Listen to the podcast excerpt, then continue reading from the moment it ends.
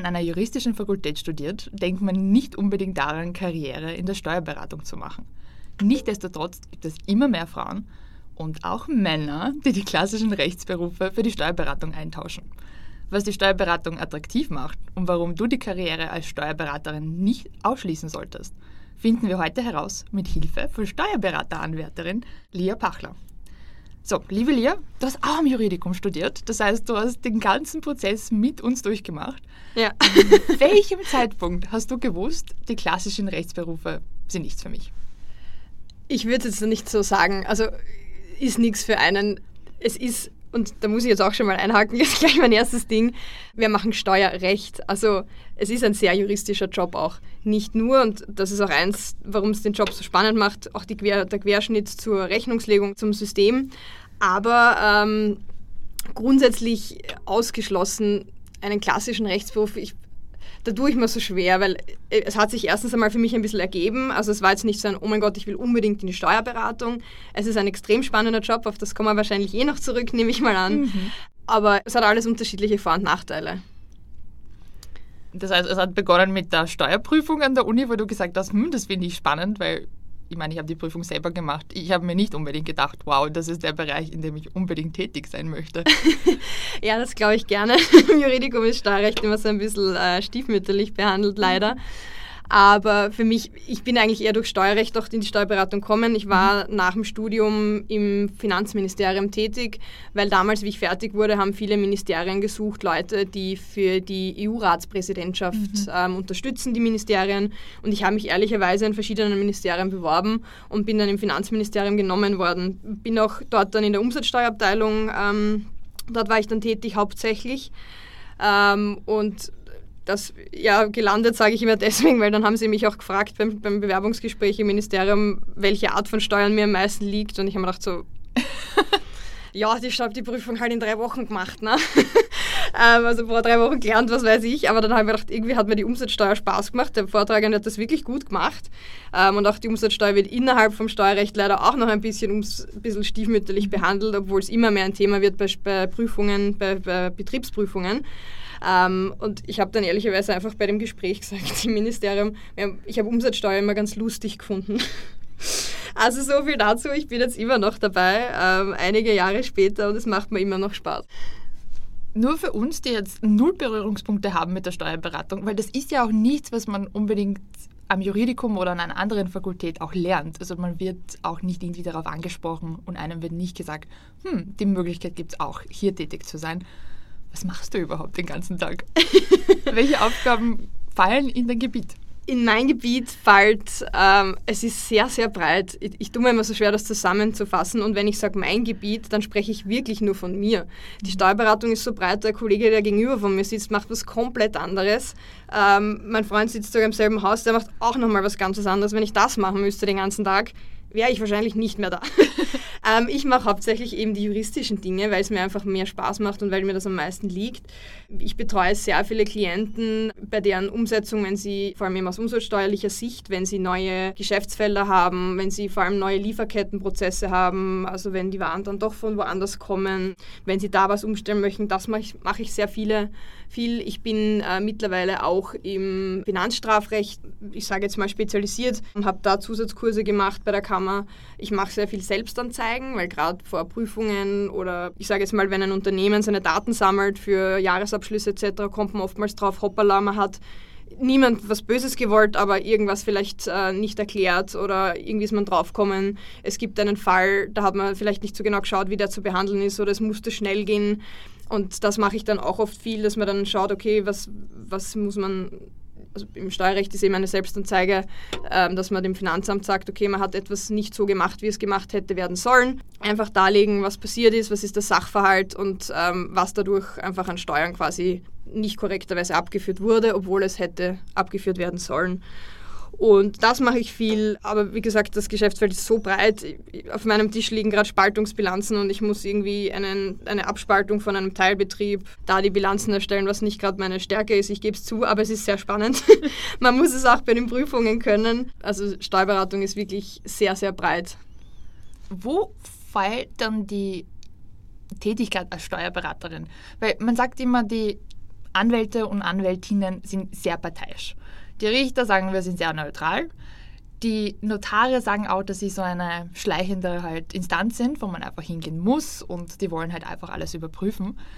Wo fällt dann die Tätigkeit als Steuerberaterin rein? Ist man dann eher so parteiisch?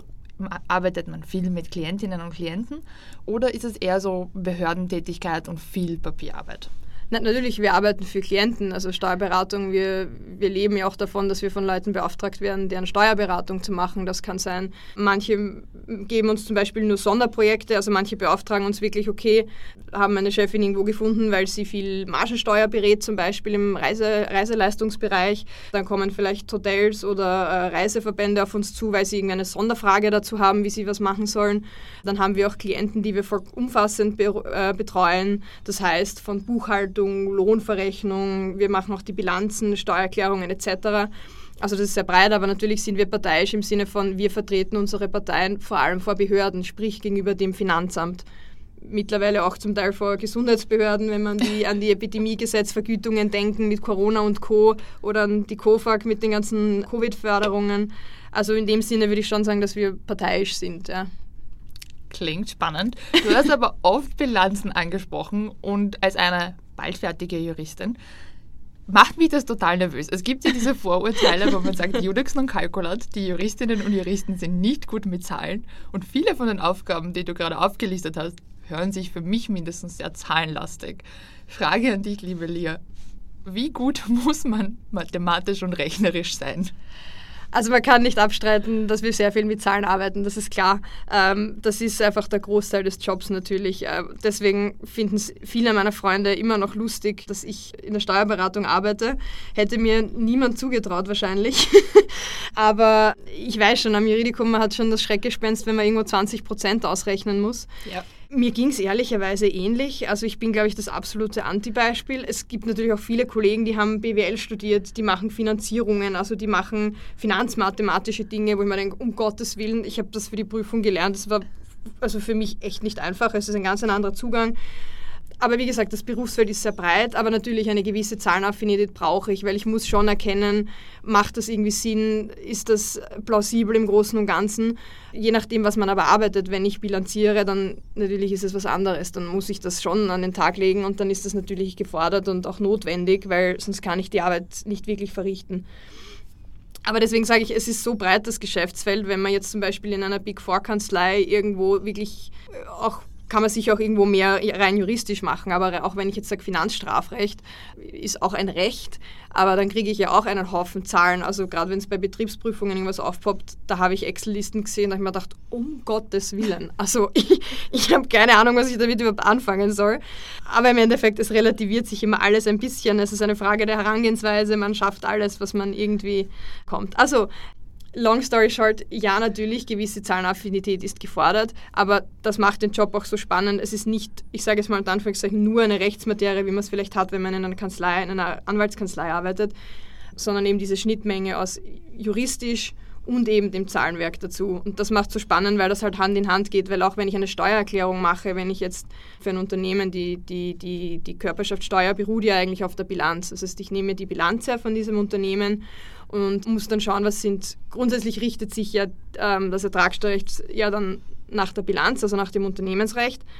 Aber es gibt schon Unterschiede, eh klar, sonst wäre uns ja Fahrt den ganzen Tag oder auch nicht. Und wenn ich mir die Unterschiede rausrechne, muss ich ja das Steuerrecht kennen. Das heißt, ich brauche das Recht, um zu wissen, was ist meine Abschreibungsdauer jetzt steuerlich, wie unterscheidet sich die vom Unternehmensrecht. Und das muss ich dann rausrechnen anhand der Zahlen, die ich habe. Und das ist eben, wie gesagt, das, was ich meine, was, was so spannend ist. Und gleichzeitig ist eben das Steuerrecht ein Recht. Also ich arbeite sehr viel damit, auch mit äh, Judikaten äh, zu schauen. Jetzt haben wir eine Beschwerde, wir haben einen Umsatzsteuerbescheid gekriegt für ein Unternehmen der unserer Meinung nach fachlich einfach nicht stimmt. Das Finanzamt hat gesagt, nein, steht kein Vorsteuerabzug zu, weil. Und wir sind aber der Ansicht, doch, die Kriterien sind ganz einfach erfüllt. Aber dann muss man sich eben ins, ins Juristische reintigern und sagen, warum, was sind die Voraussetzungen, liebes Finanzamt etc. Und dass man sich da ähm, eben mit den, mit den juristischen Regelwerken genau beschäftigt. Und das, finde ich, macht es eben so spannend. Mhm. Nur um unseren Zuhörerinnen und Zuhörern jetzt ein bisschen die Angst wegzunehmen von der ganzen Zahlenthematik es ist ja eine Ausbildung. Das heißt, man geht einen langen Ausbildungsweg. Es gibt auch Prüfungen, die man absolvieren muss, um in der Steuerberatung tätig zu sein. Kannst du uns ein bisschen was über den Ausbildungsweg erzählen? Und ich gehe davon aus, all das, was du uns gerade erzählt hast, lernt man de facto on the job. Man muss es halt nicht immer mitnehmen, was so viele Absolventinnen eben denken. Richtig, also beides natürlich lernt man. Äh, vieles ist Learning by Doing, keine Frage. Die Anwärterzeit ist eine Ausbildungszeit, ähm, ist ja bei den Anwälten genauso. Ja. Man lernt aber schon auch sehr viel in den Kursen für die Steuerberaterprüfungen mhm. zur Vorbereitung aber auch die Leute, die auf der WU studiert haben, sagen auch, wie man, natürlich lernst du Buchhaltung, Bilanzierung, aber dann tatsächlich eine Bilanz zu erstellen, dass du dich vor das System setzt, also wir verwenden BMD, aber was auch immer es sein mag, dass du dann da ähm, reinsiehst, was ist eingebucht, wie, wie, wie erstelle ich jetzt eine Bilanz, das ist noch einmal was, was ganz anderes, was anderes ja. natürlich. Also das ist Learning by Doing, keine Frage. Und da ist man natürlich auch auf nette und freundliche Kollegen angewiesen, die einem das einmal, die sich da hinsetzen und das zeigen. Damit bin ich zum Glück ähm, ausgestattet. Das heißt, ich habe sehr viele großartige Kollegen, die sagen, das ist so und so und so funktioniert. Aber vor allem eben das fachliche Grundwissen, das braucht man natürlich auch und das, dafür sind vor allem die Kurse von der Kammer auch sehr gut. Ja. Mhm. Aber die Ausbildung, wenn du es jetzt zum Beispiel im Vergleich zu der Rechtsanwaltsprüfung sehen würdest, würdest du sagen, die Ausbildung ist gleich schwer, weil natürlich man möchte, man, man möchte für sich die ja. richtige Entscheidung raussuchen und die Ausbildungen sind für beide Seiten doch sehr lang. Ja. Das wenn du da vergleichen müsstest, vielleicht ja. mit alten Kolleginnen aus der Studienzeit, was ist dein Eindruck? Also mein Eindruck ist, wie gesagt, alles meine persönliche Meinung. Ich habe ja die Anwaltsprüfung nicht gemacht, deswegen ist es immer was schwierig zu vergleichen, wenn man nicht beides gemacht hat. Aber lustigerweise, dass die Frage jetzt kommt, weil ich war vorige Woche auf einer Hochzeit von einer Studienfreundin auch, die ich tatsächlich am Juridikum kennengelernt habe. Wow, man kann doch Freundschaften knüpfen. Bitte kann, alle, die ja. zuhören, man kann Freunde treffen und machen am Juridikum. Vor allem bei den schwierigsten Prüfungen. Wir waren damals beide beim Professor Reidinger im bürgerlichen Recht. Das war die Hölle. Wir haben, glaube ich, ein Dreivierteljahr lang gemeinsam gelernt. Also ja. Leidensgemeinschaft. Leidensgenossinnen. Das ich irgendwo.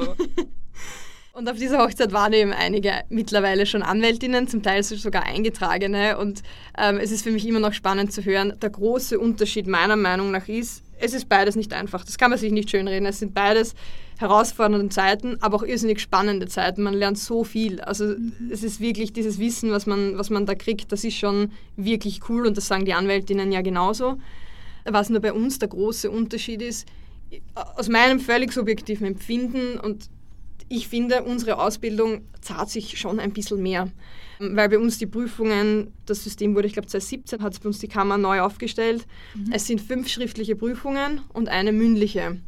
Und die sind aber nicht alle auf einmal, weil sie einfach so umfangreich sind. Ja, man kann manchmal zwei an einem Tag machen, aber ich kenne ein, zwei, die es gemacht haben, manche schaffen es. Hut ab. Ich finde, eine ist herausfordernd genug.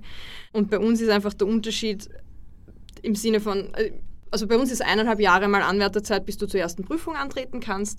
Du die Kurse, dann machst du die Kurse der Kammer, jeweils für die Prüfung, die du als nächstes machst. Und genau, dann lernst du, machst die Kurse, lernst, hast die Prüfung, dann hast du irgendwann mal, dann arbeitest du aber wieder, dann hast du wieder Kurse, lernst wieder. Also ich finde, man muss, man braucht ein bisschen ein Konzept für sich selber, wie man diese Prüfungen auch, auch ähm, schafft weil es ist tatsächlich nicht einfach und ich muss selber sagen, ich bin auch schon ein, zwei Mal da gestanden und gedacht habe, das geht so nicht mehr. Du hast einen Vollzeitjob, also bei uns ist im Gegensatz zu den Anwälten, wir haben, bei uns sind kaum All-In-Verträge für die Anwärter. Wir brauchen aber schlichtweg unsere Gutstunden viel für die Kurse. Die sind meistens am Wochenende, aber nicht immer. Also das ist auch, ein, auch zur, zur Anwaltsbranche ein großer Unterschied. Aber in Summe sind beides sehr harte Prüfungen, aber unfassbar gutes Wissen auch. Aber ich glaube vor allem der, der doch langwierigere Prozess, würde ich meinen, bei uns ist schon ein großer Unterschied. Manche Kanzleien haben Lernen, geben ihren, ihren, ihren Anwärtern Lernurlaub. Wir haben das ehrlicherweise nicht. Also man muss sich das dann schon sehr gut überlegen, weil die Prüfungen sind schon sehr groß. Ich hätte mich noch zu keiner angetreten traut, ohne zwei Wochen vorher Urlaub zu nehmen für Lernen. Und das inkludiert schon davor auch ein bisschen nebenher am mhm. Wochenende, am Abend etc. Aber ich kenne mehr und mehr, die jetzt entweder Bildungskarenz machen oder es mit Teilzeit, weil es schon extrem herausfordernd ist. Aber ich finde es cool, dass es die Möglichkeiten überhaupt gibt. Und ja. ich finde es sehr stark, dass du sagst, es ist eine schwierige Zeit, die geht aber vorbei und die zahlt sich aus und man nimmt halt das Wissen mit. Ja. Ich finde, sehr oft hören wir, dass die Leute Angst haben, wenn sie gerade ihren Abschluss gemacht haben, dass sie nicht das Wissen haben, irgendwo zu starten. Die haben Angst vor der Materie, die wissen nicht, Ja. wie es weitergeht. Und die denken sich, uh, ich muss jetzt absolut alles wissen und in dieser Branche erfolgreich zu Mhm. sein. Und tatsächlich ist es oft so, so wie du eben gesagt hast, Mhm. dass man ausgebildet wird und dass es ein Ausbildungsverhältnis ist und dass man so viel am Weg eben auch lernen kann.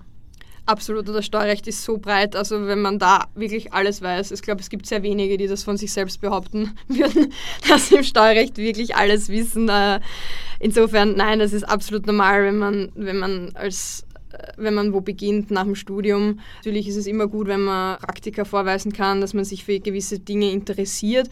Aber gerade was wir sehen, wenn, wenn wir neue Kolleginnen und Kollegen aufnehmen, ob das Interesse da ist. Und Interesse im Sinne von an der Tätigkeit selber und am Lernen auch. Weil es, wie gesagt, es kommt jeden Tag was anderes auf den Tisch. Also ähm, wenn man nicht gerade in der Buchhaltung ist, wo man seit Jahren die ähnliche Klienten hat, ist es was anderes. Aber bei uns, man muss schon noch ähm, sehr anpassungsfähig sein im Sinne von, man hat selten dasselbe am Tisch. Und das ist schon auch was, was man bedenken sollte. Aber wie gesagt, natürlich am Anfang, das Wissen ist ein ganz ein anderes und deswegen gibt es ja auch die Kurse. Und man merkt auch, während man die Kurse macht, dass man in der Arbeit selber mehr und mehr dazu erfährt und dass man mehr und mehr merkt, ah cool, jetzt verstehe ich das und das viel besser und deswegen ist das so und so. Und man merkt währenddessen schon, dass dadurch sehr viel aufgebaut wird, auf dem man dann gut weiterarbeiten kann. Ich muss gleich fragen, weil man merkt halt einfach, wenn Leute so begeistert sind von der eigenen Materie und du strahlst einfach. Also würden die Leute mit uns in diesem Tonstudio sitzen, würden sie es selber sehen können. Was war der Moment, wo du dir gedacht hast, boah, ich liebe das, was ich mache? So was macht dir am meisten Spaß? Wobei hast du dieses Gefühl, boah, das ist das Coolste, was ich je gemacht habe? Puh, das ist schwierig. Auf die Frage bin ich nicht vorbereitet. Nein, kein Schwur. Ich denke mir das eigentlich recht oft. Ich, ich habe auch sehr coole Kollegen, wir sind ein sehr cooles Team. Da macht es generell schon mal mehr Spaß. Ich muss auch sagen, ich, ich darf auch mit meiner Chefin schon vieles vortragen. Das macht mir auch sehr, sehr viel Spaß. Also gerade wenn ich, letzte Woche hatten wir erst wieder ein Seminar mit, mit Leuten, die in Unternehmen sitzen, äh, auch in den Steuerabteilungen. Da waren un, also die haben sehr viel, sehr viel schon selbst gewusst und haben sehr komplexe Fälle mitgebracht. Und wenn ich da rausgehe und sehe, dass das Feedback gut ist und man denkt, boah, da waren wirklich komplexe Sachen dabei. Die Leute hatten selber viel Ahnung, aber wollten natürlich noch mehr dazu gewinnen, deswegen gehen sie ja dorthin. Und wenn man dann rausgeht, man, eigentlich habe ich das ganz gut gemeistert und meine Chefin ist auch erst mittags gekommen. Das heißt, ich war eigentlich den auch einen Großteil des Tages alleine mit den Teilnehmerinnen. Waren tatsächlich hauptsächlich Teilnehmerinnen.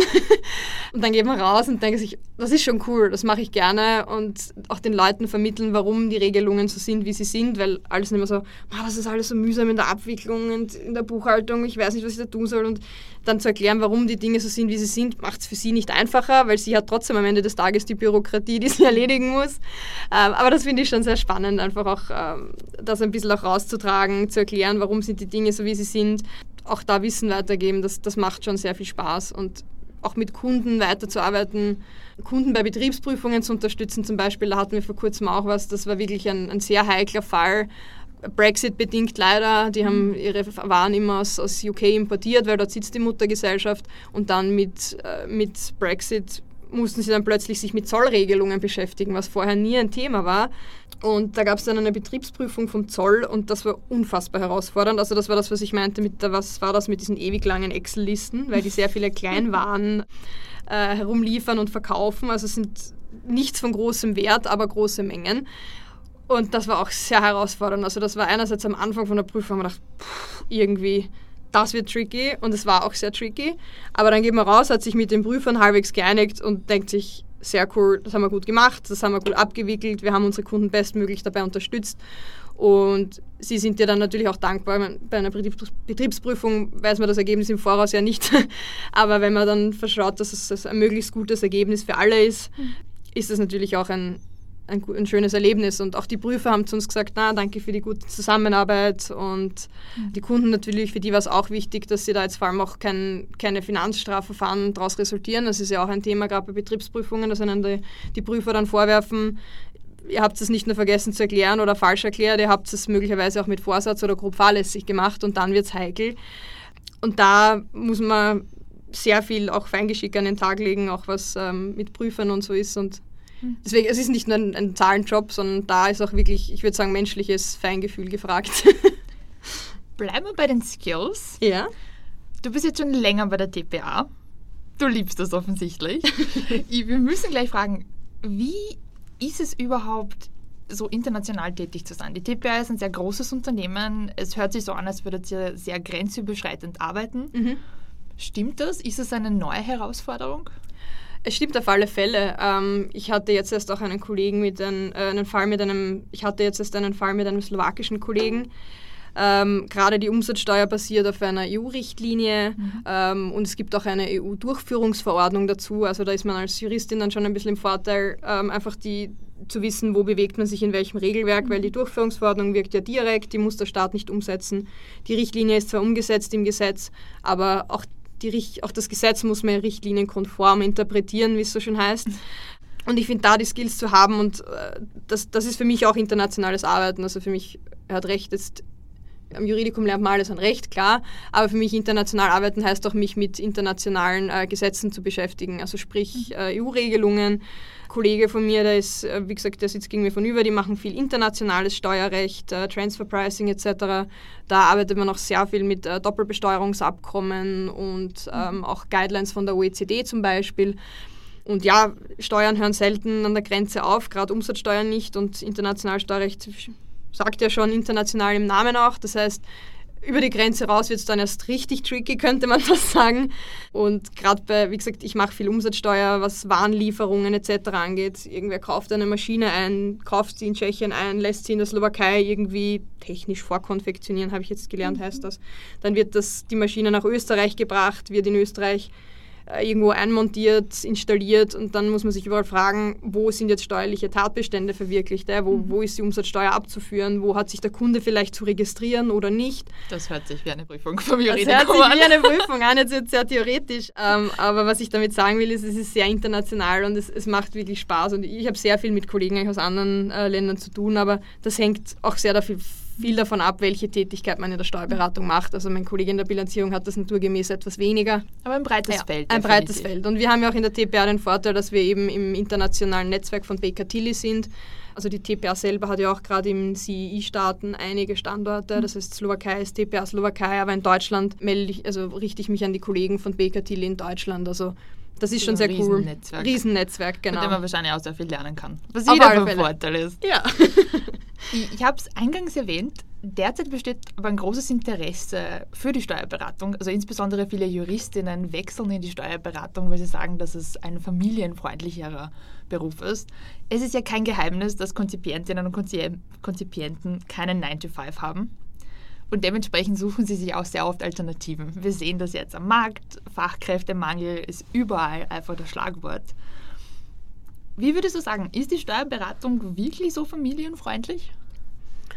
Ähm, wie gesagt, ich war nicht in der Anwaltsbranche, deswegen ist das immer schwierig zu beurteilen. Ich kann nur anhand von dem beurteilen, was ich natürlich von meinen äh, ehemaligen Studienkolleginnen und Freundinnen vernehme. Ähm, aber das stimmt, den Trend habe ich auch beobachtet, auch bei uns. Es kommen Leute aus der Anwaltsbranche in die Steuerberatung. Es passiert aber auch umgekehrt, das möchte ich auch dazu sagen. Also wir hatten auch einen Kollegen im Haus, der, jetzt, der ist aber schon Anwalt und der hat sich jetzt selbstständig gemacht, ähm, unterstützt uns aber immer noch, also auf äh, die TPA. Aber grundsätzlich für, für Frauen, ich tue mir da irgendwie schwer, weil ich glaube, es ist auch bei der Anwalt, auch in der Anwaltsbranche ändert sich da, glaube ich, schon auch sehr viel oder hoffe ich zumindest. Ich kann nur sagen, bei uns wird schon sehr darauf geachtet. Also die Kollegin neben mir ist fertige Steuerberaterin seit einigen Jahren. Sie hat zwei Kinder, ist, arbeitet Teilzeit im Moment und wurde auch vor kurzem erst befördert, obwohl sie erst vor einem halben Jahr aus der zweiten Karenz zurückgekommen ist. Also ich glaube, das ist nicht selbstverständlich, leider, aber ist leider immer noch so. Ich habe zwei Chefinnen, also bei uns sind beide Partnerinnen, die meinen Bereich leiten, sind beides Frauen, die auch alle Kinder haben, also unterschiedlichen Alters. Aber also man sieht schon, dass es funktioniert und gelebt wird. Hat alles natürlich immer auch seine Herausforderungen, das ist schon klar. Aber ja, Aber definitiv eine interessante Entwicklung, weil ich hätte zum Beispiel zu meiner Studienzeit nie darüber nachgedacht, dass die Steuerberatung halt für mich etwas sein könnte. Aber wenn du so erzählst und wie sehr ihr an der Wirtschaft seid, ich, ich finde, das weckt, weckt dann schon ein gewisses Interesse für all das. Du hast die Aufstiegschancen jetzt schon ein bisschen erwähnt. Das heißt, der Weg ist durchaus ein ähnlicher, wie man es vielleicht aus anderen Berufen auch kennen würde. Man beginnt eben als Anwärter und wie schaut es dann mit dem Aufstieg aus? Genau, als Anwärter, wenn man beginnt, bei uns nennt sich das, wie gesagt, sind wir jetzt bei der Corporate Language ein bisschen ähm, Consultant. Dann wird man möglicherweise zum Senior Consultant befördert in den, in den Jahren als, An als Anwärter, Anwärterin. Und ähm, dann ist der nächste Step dann also Consultant, Senior Consultant. Dann wird man meistens dann, wenn man Steuerberater ist, äh, Manager. Wobei ein Kollege von mir hat noch die Steuerberatung noch nicht, aber hat mittlerweile auch einige Kollegen unter sich. Der ist jetzt auch schon Manager geworden, schwer verdient, muss man dazu sagen. Also mhm. es ist jetzt nicht so ein fixes System. Wir sind der, immer noch in der Privatwirtschaft, deswegen mhm. äh, im Vergleich zum öffentlichen Dienst äh, ist man da mit so Dingen flexibler. Nach Manager kommt Senior Manager und nach Senior Manager kann man zum Director befördert werden. Und das ist dann eigentlich schon das letzte Level vor Partner. Und beim Partner gibt es dann auch nochmal Unterschiede, ob man eben Equity oder Non-Equity, also sprich, ob man eben Gesellschaft auch an der ähm, Kanzlei ist oder nicht. Ja. Hm, klingt spannend. Ich hoffe, dass wir unsere Zuhörerinnen und Zuhörer ein bisschen für die Steuerberatung ähm, haben begeistern können. Und vielleicht bekommt ihr die eine oder die andere Bewerbung aus dem juristischen Bereich, wo Leute sagen, uff, es ist mehr als das, was mir die Steuerrechtsprüfung an der Uni tatsächlich beigebracht hat. Das mit Sicherheit. Abschließend, ich habe eine wichtige Frage für dich. Eine lustige Frage, aber eine wichtige. Machst du den Steuerausgleich selber? Ja, ich gebe ja nicht Geld aus dafür, dass jemand das macht, wofür ich normalerweise oder meine Stunden verrechnet werden. ja, ich mache meine Steuererklärung selber. Ich habe jetzt aber auch keine super komplizierte Erklärung. Ich habe jetzt nicht zusätzlich noch sieben Vermietungen. Damit wurde ich äh, nicht hm, privilegiert, sagen wir mal. Also meine Steuererklärung ist relativ einfach. Das sind ein paar Ausbildungskosten. Das sind einfach nur Werbungskosten. Aber nein, ich beauftrage niemanden damit. Und allein das müsste jetzt der finale Grund sein, warum man sich die Karriere in der Steuerberatung tatsächlich gut überlegen sollte und tatsächlich auch ähm, angehen soll. Lieber Leo, vielen, vielen Dank. Wir werden jetzt noch ein bisschen den Ausblick bei der TPA genießen, weil wir lieben es ja hier und es ist wirklich schön, über ganz Wien zu blicken. Und wir freuen uns, wenn wir uns bei einer nächsten Paragraphenveranstaltung sehen. Sehr gerne. DPA ist immer offen für Veranstaltungen auch, also meldet euch gerne. Wir freuen uns. Danke. Danke dir.